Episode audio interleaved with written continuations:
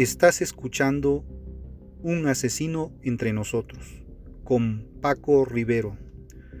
Un análisis criminológico y de la conducta homicida, en el que se analiza a detalle a los asesinos seriales y las razones que los incitan a cometer sus crímenes. Advertencia. Este contenido puede tener un lenguaje sensible para algunas personas y no apto para menores de edad.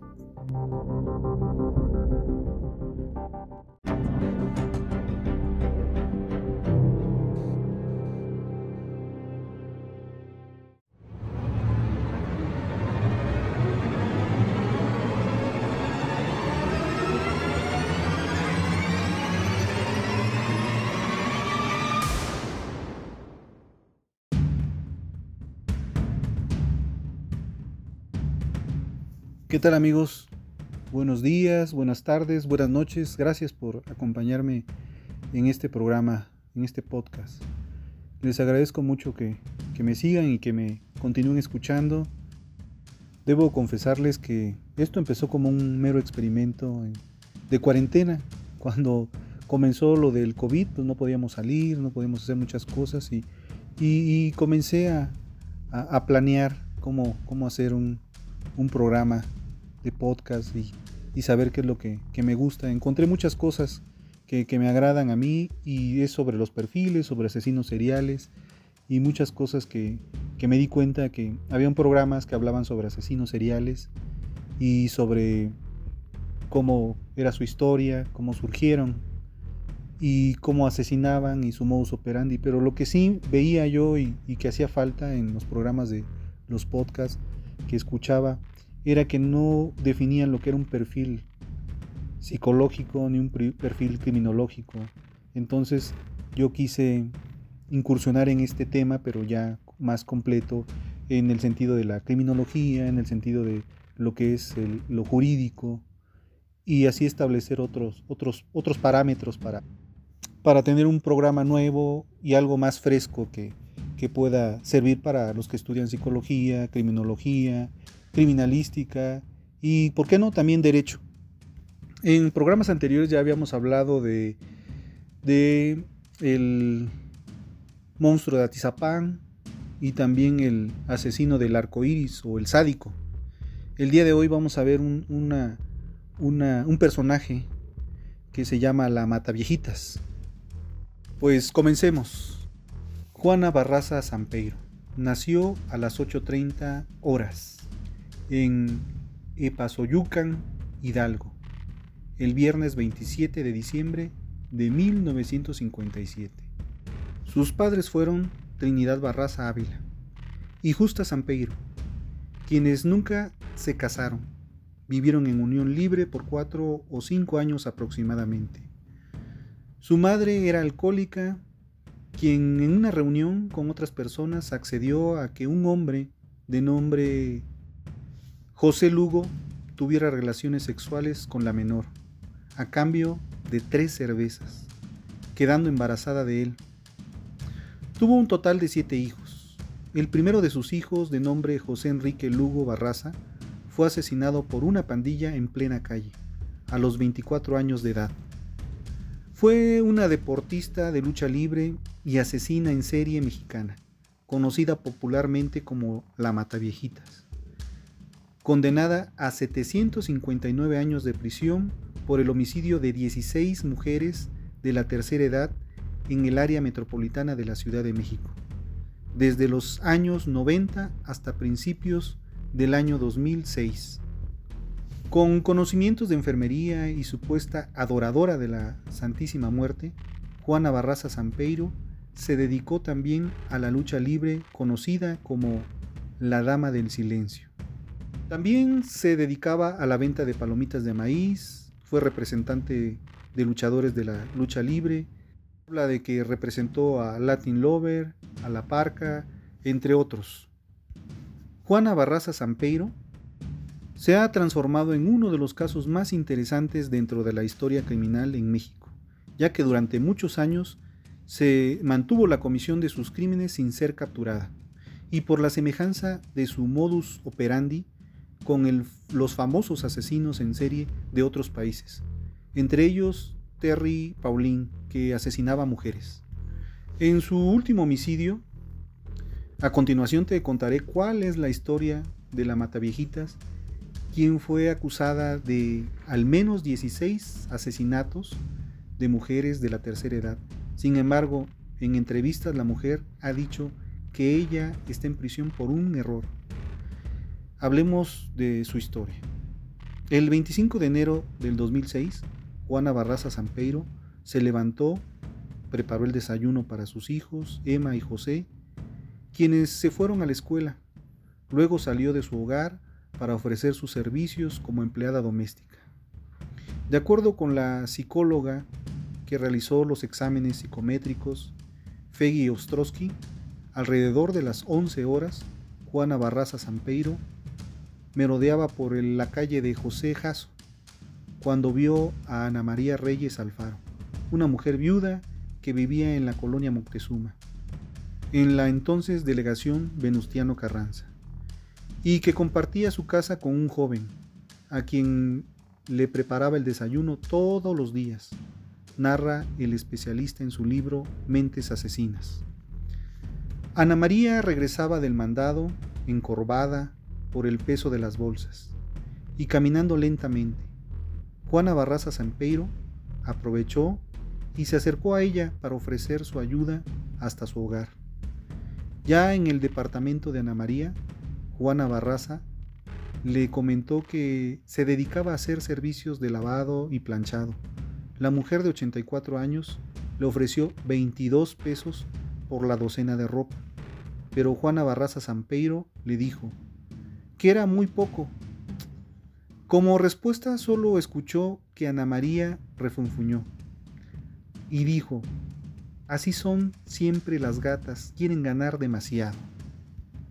Juana Barraza Sampeiro no respondió, pero tomó un estetoscopio que había sobre la mesa, se lo colocó detrás de la anciana y utilizándolo como cordón de caucho rodeó el cuello de Ana María, la ahorcó hasta dejarla sin aliento y su cuerpo inerte. Su detención fue por sorpresa. Juana Barraza Sampeiro escapó inmediatamente del lugar, pero en el momento en el que salía del edificio, el inquilino de Ana María llegó al departamento y entró y encontró a Ana María muerta. Llamó a la policía y tras una breve persecución atraparon a Juana Barraza Sampeiro quien coincidía con el retrato hablado de un asesino serial que los medios de comunicación habían nombrado la Mataviejitas. La captura. El 25 de enero del 2006 fue arrestada huyendo del hogar de la última de sus víctimas, Ana María de los Reyes Alfaro, de 89 años de edad, a quien estranguló con un estetoscopio para sorpresa de los mexicanos que estaban en el entendido de que el asesino era un hombre, la persona detenida fue Juana Barraza, Sampeiro. De entonces 48 años de edad, deportista de lucha libre, los testigos de anteriores escenas del crimen habían descrito a una mujer de apariencia masculina, lo que había dado pie a la búsqueda inicial de un trasvesti. Juana Barraza Sampeiro se asemejaba bastante a un modelo de arcilla que describía las características faciales del asesino. Persona de cabello tupido, teñido de color rubio y un rostro de facciones duras. Al ser detenida portaba un estetoscopio, formas de solicitud de pensión para ancianos y una tarjeta que la identificaba como trabajadora social. Preliminarmente, la policía de la Ciudad de México no pudo detenerla antes, ya que no contaba con huellas dactilares completas que pudieran dar la identidad de la asesina en serie. Al momento de ser capturada, la presunta asesina confesó haber asesinado a Ana María de los Reyes Alfaro y a otras tres mujeres, pero negó estar implicada en el resto de los 10 asesinatos. Es decir, de entre los 40 asesinatos que se sospecha era autora. y con los que los fiscales la implicaban a través de huellas decadactilares. También comentó a los reporteros que había visitado la casa de Ana María de los Reyes Alfaro en busca de trabajo como lavandera. Ustedes sabrán por qué lo hice cuando lean mi declaración ministerial, sentenció Juana Barraza Sampeiro. Ahora hablemos de su modus operandi. El primer asesinato atribuido a la Mataviejitas fue cometido a finales de los años 90. Aun cuando la serie de asesinatos comenzó presuntamente el 17 de noviembre del 2003, se ha estimado que el número total de sus víctimas es de entre 42 y 48.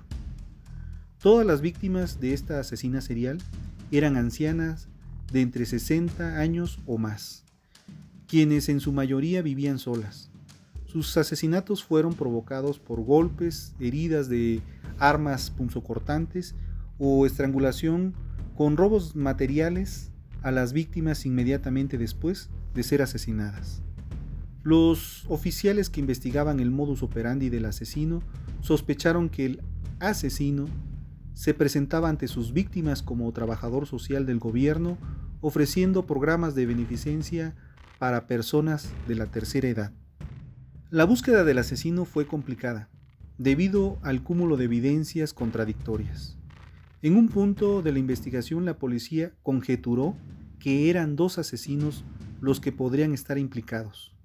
También se puso singular atención en la extraña coincidencia de que por lo menos en tres de las víctimas del asesino poseían una copia de una pintura de 1888, El niño del chaleco rojo, del artista francés Paul Cézanne. Curiosamente, antes de la captura de la presunta asesina, las autoridades mexicanas divulgan declaraciones de testigos que señalaban que el asesino usaba ropa de mujer para acceder a los departamentos de las víctimas. En uno de los casos, uno de los testigos observó a una mujer grande con una blusa roja salir del hogar de una de las mujeres asesinadas. Ello fue interesante para los criminólogos, para los forenses y los detectives, puesto que había grandes paralelos entre el comportamiento del asesino y Terry Pauline.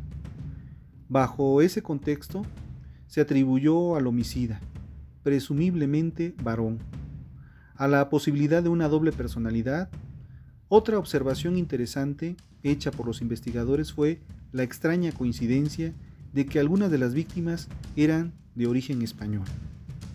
Su modus operandi relativamente sencillo consistía en hacerse pasar por enfermera para poder lograr entablar conversación con las ancianas, quienes eran seleccionadas por sus características. Una de esas características era el ser ancianas solitarias. Después acudía a sus hogares, con el pretexto de ofrecer programas de beneficencia para los ancianos, valiéndose de la amabilidad y de una actitud servicial para con ello lograr que le abrieran la puerta. Ya estando ahí, cometía los asesinatos, en su mayoría por estrangulación. Posteriormente, robaba objetos de valor de todas sus víctimas.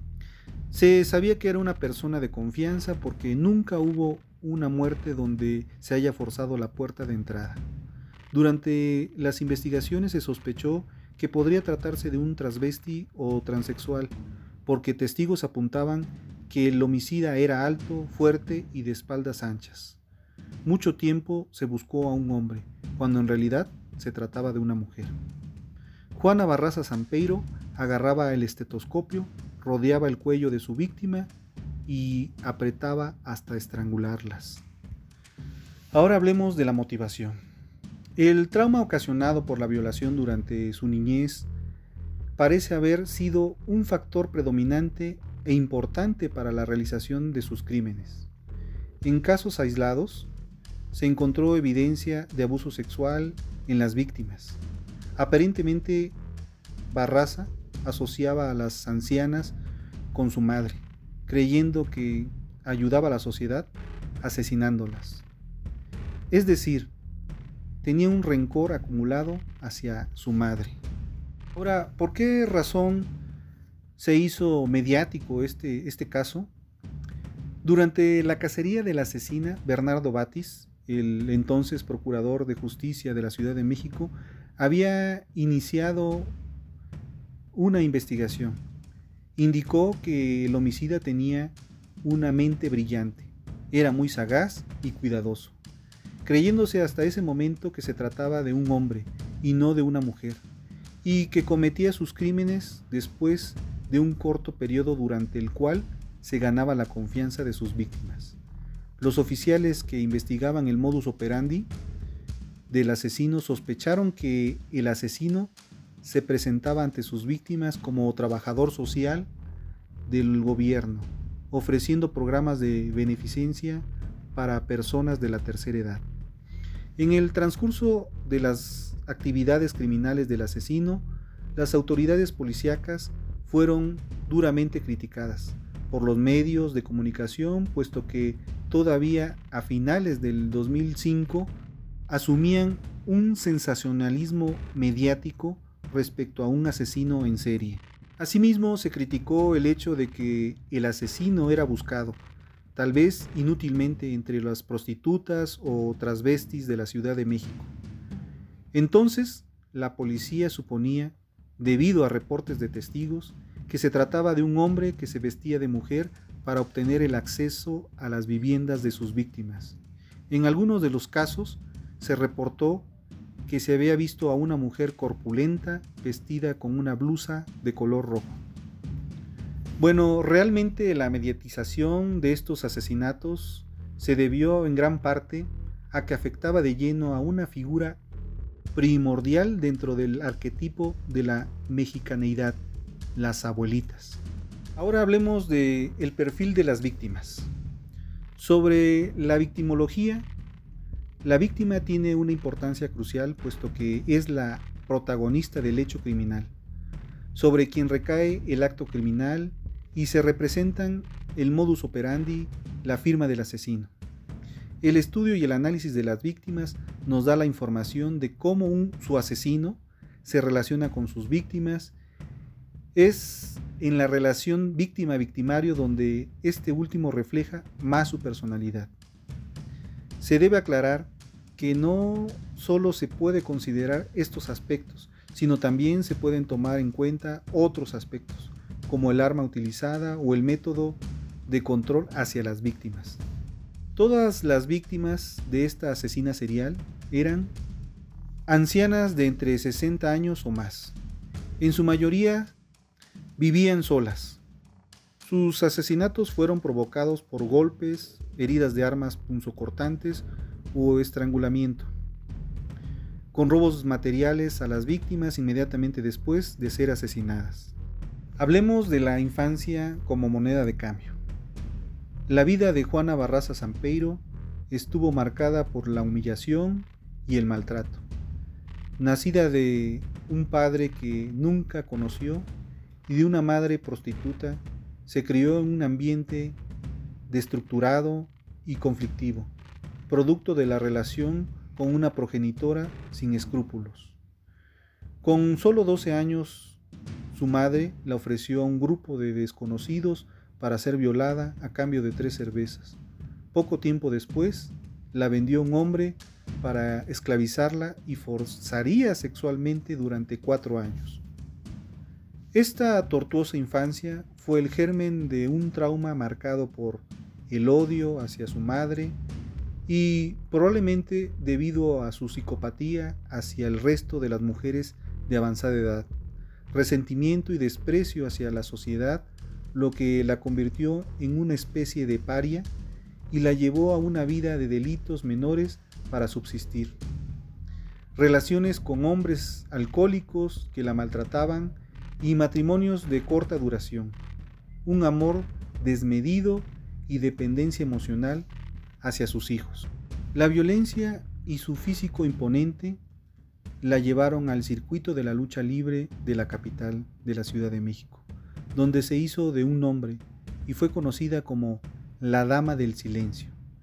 Esta profesión le permitió liberarse de, de su rabia y ganarse la vida y mantener a sus hijos, hasta que una lesión en la espalda la obligó a retirarse de la lucha libre. Ya sin recursos y con una familia que mantener, la inactividad, la frustración y la desesperación se sumaron a su trauma de la infancia. Dado a esto, la violenta muerte de su primogénito en una pelea callejera. Juana Barraza volvió a descender en una espiral de delincuencia y violencia. Hablemos de la asistencia social. Durante los años del 2002 y 2006, golpeó y estranguló a 16 ancianas para asaltar sus hogares, adoptando falsamente una personalidad altruista y carismática, propia de, de su perfil psicológico enfermo. Conseguía entrar en el domicilio de las ancianas, se ganaba su confianza y cuando estaba estaban descuidadas las golpeaba y las estrangulaba hasta matarlas. Después saqueaba la casa, buscaba el dinero y los objetos de valor para vender en el mercado negro. Esta obsesión por el saqueo, aparte de por motivos económicos, simplemente tenían algo que ver con su infancia privada de juguetes y de objetos de valor. Se encontraba camuflada entre su género. Juana Barraza Sampeiro asesinaba a voluntad, movida por un impulso emocional y material, sin tomar precauciones de no dejar evidencia. Sus hechos estaban justificados. Mataba a las ancianas que para ella representaban a la figura de su madre, a quien culpaba de todas las cosas, de todas sus desgracias, y al mismo tiempo proveía a su familia de alimento.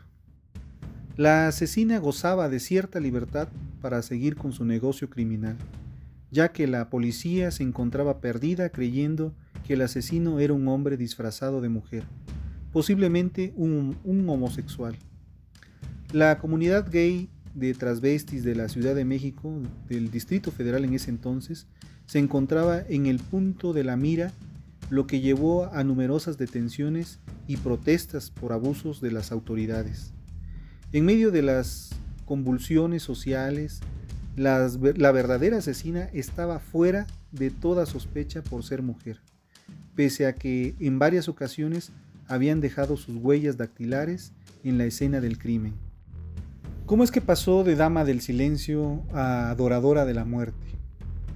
Así fue desde el año de 1995. Comenzó a conseguir dinero a través de numerosos asaltos callejeros y en domicilios a punta de pistola de juguete.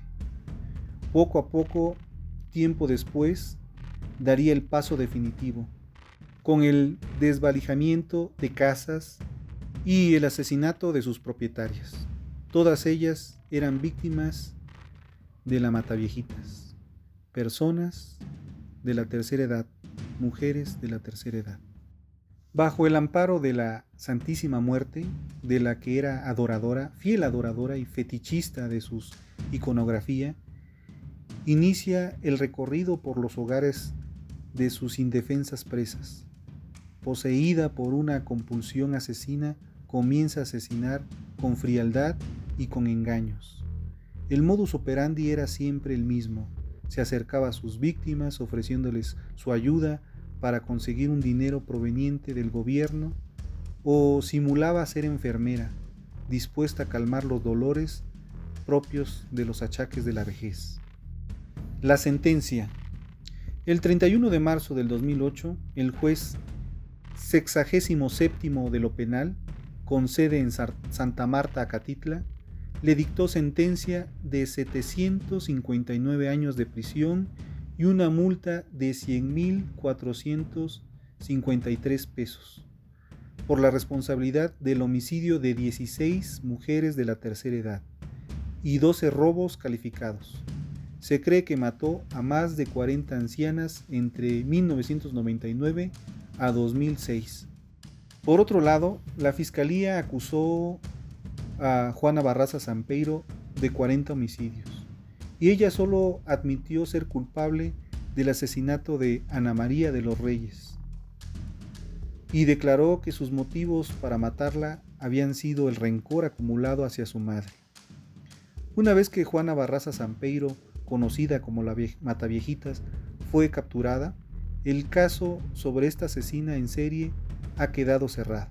Sin embargo, queda la interrogante sobre el motivo de por qué la vendedora de palomitas, promotora de lucha libre, peleadora de lucha libre o luchadora, mató a personas de la tercera edad.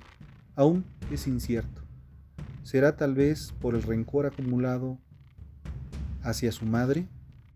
La mataviejitas es una sociópata. A los sociópatas puede reconocérseles porque usan siempre una frase como yo no tengo la culpa. Hay personas más malas que yo. Tengo mis razones para hacer lo que hice. Una vez que Juana Barraza Sampeiro, conocida como la Mataviejitas, fue capturada, el caso sobre esta asesina en serie había quedado cerrado. Sin embargo, la interrogante sobre lo que motivó a la vendedora de palomitas, promotora, peleadora, luchadora, enfermera, trabajadora social a matar a personas de la tercera edad aún es incierta. Para la maestra Isabel Bueno, quien cuenta estudios en psicología forense y encargada del proyecto de género de psicología de la Universidad Iberoamericana en la Ciudad de México, esta mujer presenta una sociopatía, es decir, una enfermedad mental, lo que se conoce en psicología como trastorno disocial de la personalidad. Esto lo confirma la maestra en psicología clínica, pues una vez capturada Juana Barraza Sampeiro, no mostró remordimiento por el asesinato que cometió. Por el contrario, tenía un aspecto sereno y seguro. Explicó que los sociópatas son individuos que suelen usar frases como yo no tengo la culpa, hay personas más malas que yo, tengo mis razones para hacer lo que hice. Expresiones que intentan justificar sus actos. Muchos sociópatas nunca llegan a arrepentirse de sus crímenes y solo intelectualizan su arrepentimiento, es decir, otorgan razones muy inteligentes que justifiquen sus actos, pero las dicen sin sentirlas. Asimismo, señaló que la sociopatía tiene rasgos específicos como incapacidad de empatía hacia los demás, irresponsabilidad por las normas sociales, incapacidad emocional, agresividad, incapacidad para sentir culpa y predisposición a culpar a los demás. Sobre las causas que originan este desorden mental, la maestra Isabel Bueno destacó que es, hasta el momento se desconoce. Aunque mencionó que esta enfermedad la puede ocasionar algún trastorno familiar o del entorno o bien la falta de valores morales inculcados dentro de la familia.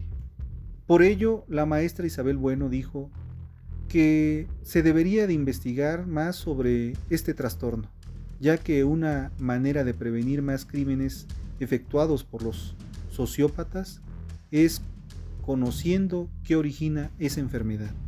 Bueno, y regresando al perfil psicológico de Juana Barraza Sampeiro, expresó que aparentemente es una persona que tiene problemas con el manejo de su propio nivel de capacidad y de culpa, pero también con algún problema de identidad femenina ya que tiene una apariencia varonil muy marcada.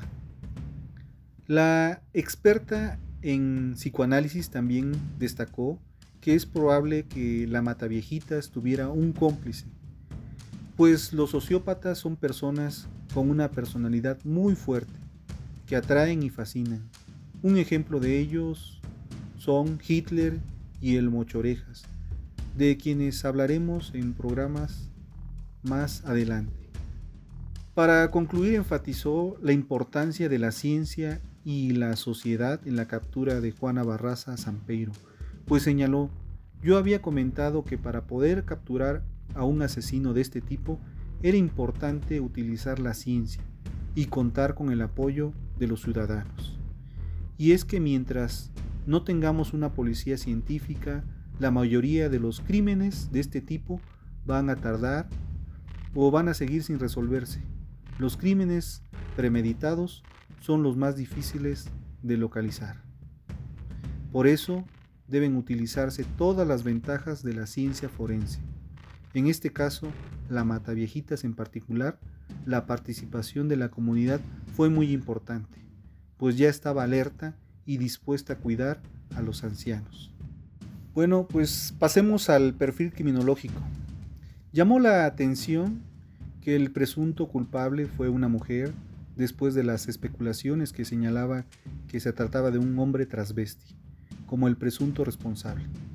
Haciendo esto, el caso aún fue más atrayente para la población, quien pudo seguir el caso muy de cerca debido a la amplia cobertura hecha por los medios de comunicación acaparando los titulares de todos los medios de circulación nacional.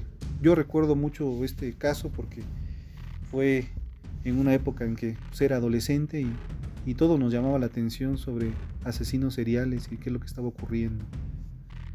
Bueno, se inculparon a varias personas, sin embargo, no fueron más que chivos expiatorios, ya que mujeres de la tercera edad seguían siendo asesinadas.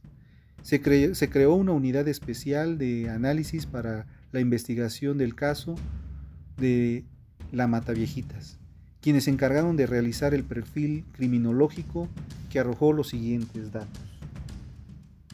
Número 1. Que su constitución física y su estatura era de 1.75 metros. Número 2. Que podía ser un hombre vestido de mujer entre 40 y 50 años de edad. Número 3, que no tenía un empleo fijo ni mucho menos bien remunerado. Y número 4, que se desplazaba por medio de transporte público.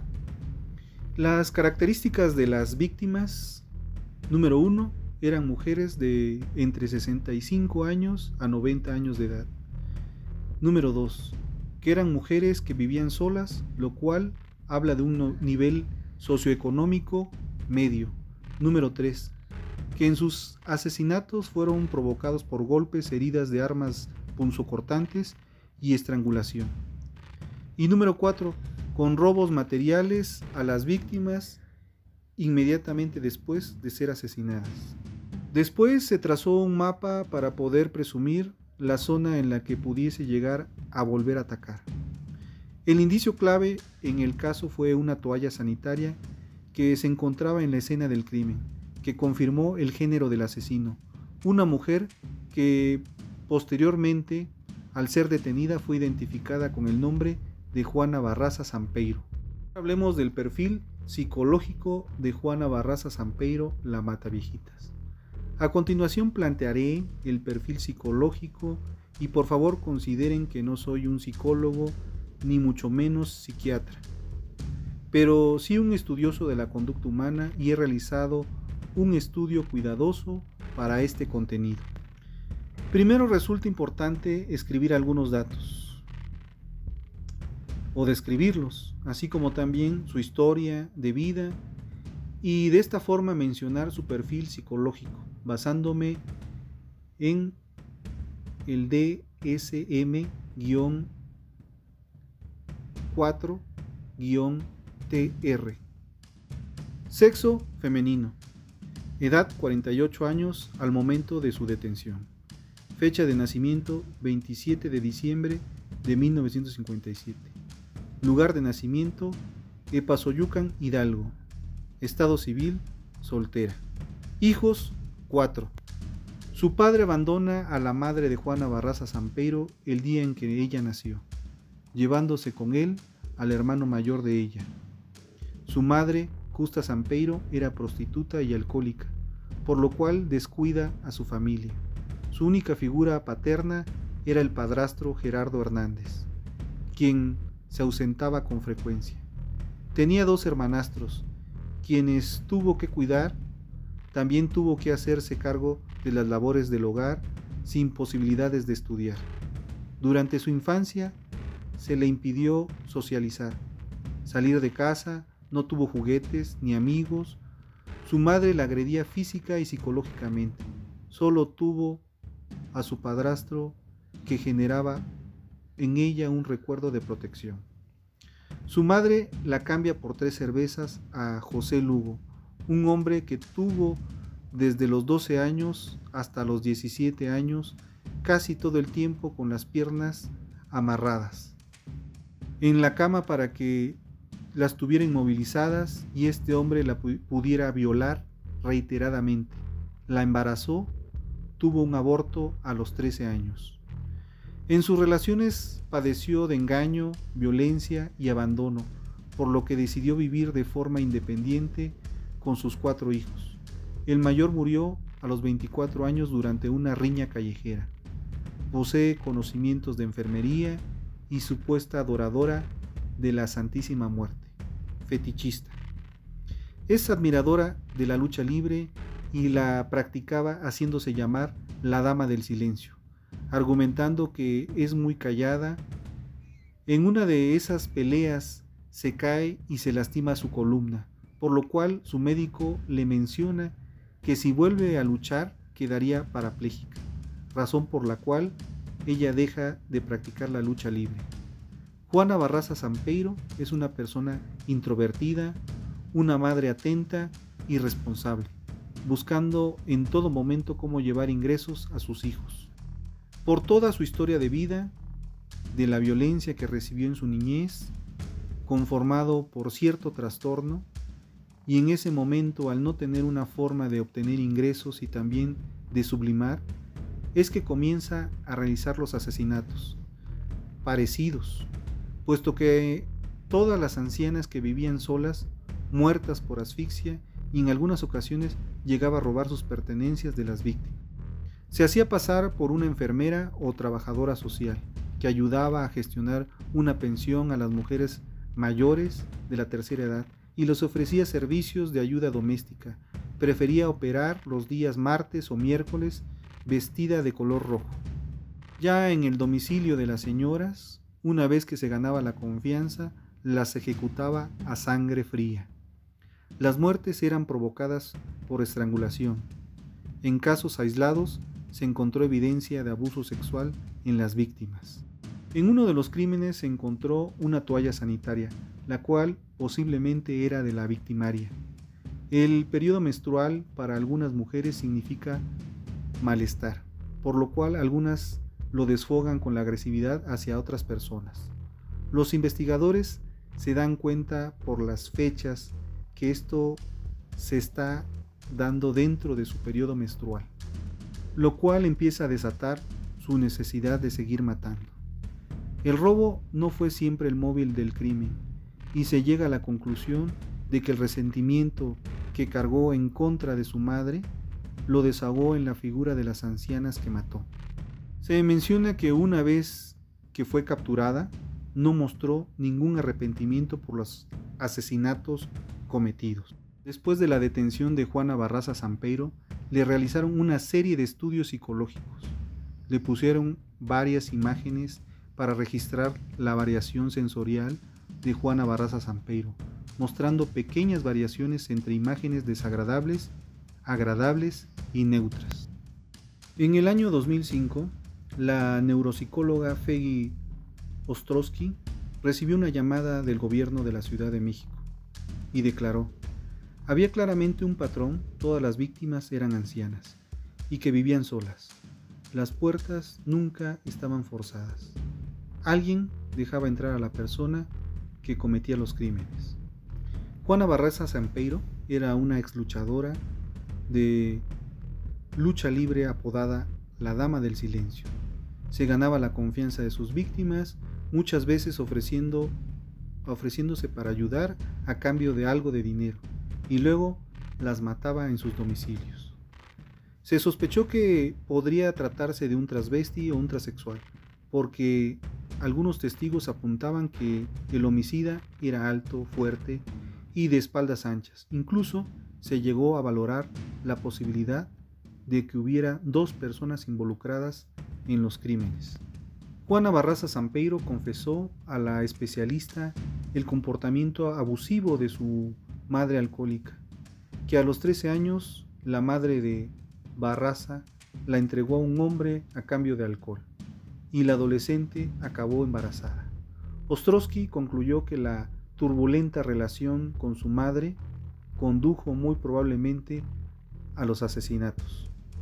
El hecho de que los testigos hablaran de un sospechoso corpulento y que las autoridades creyeran que detrás de los asesinatos se encontraba una mente brillante, omitía las posibilidades de que el asesino en realidad fuera una mujer. Y Ostrowski Solís explicó, Juana Barraza Sampeiro suele mentir, pues aunque la medición de sus ondas cerebrales reflejan poca sensibilidad ante la serie de imágenes que le mostraron, ella mencionaba lo contrario. Le enseñamos la imagen de un bote de basura que la mayoría de las personas no les representa ningún sentimiento, pero ella decía que sentía algo agradable. Y al observar a una mujer a la que iba a asesinar, sus ondas cerebrales casi eran muy similares a las de las anteriores. Durante las sesiones mostró una leve sonrisa, la misma que tuvo después de su captura, cuando mostró a los policías judiciales la manera en que asesinaba a sus víctimas. Tiene problemas con el manejo de su propio nivel de capacidad de culpa, con la identidad femenina, ya que tiene una apariencia varonil muy marcada. Y se encontró que tenía una disfunción en el óvulo frontal. Este se encarga de la, del área motora y centros de lenguaje, planeación, secuenciar, imaginación, se integra toda la información para darle significado. Es considerada como una asesina serial, puesto que lo anterior es una persona que mata por lo menos a tres personas con un intervalo de tiempo entre los asesinatos. El asesino serial en general usa sus manos o armas blancas, no utiliza armas de poder. A los sociópatas puede reconocérseles porque usa frases como yo no tengo la culpa, hay personas más malas y tengo mis razones para hacer lo que hice. En conclusión, se trata de un trastorno antisocial de la personalidad. Este patrón también ha sido denominado por psicopatía, sociopatía, puesto que el engaño y la manipulación son características centrales del trastorno antisocial de la personalidad. Bueno amigos, ahora vamos con la frase del día. Educad a los niños y no será necesario castigar a los hombres. Pitágoras. Les doy las gracias por escucharme. Espero sus comentarios, espero que les haya gustado el programa del día de hoy. No me despido, solo les digo hasta el próximo episodio.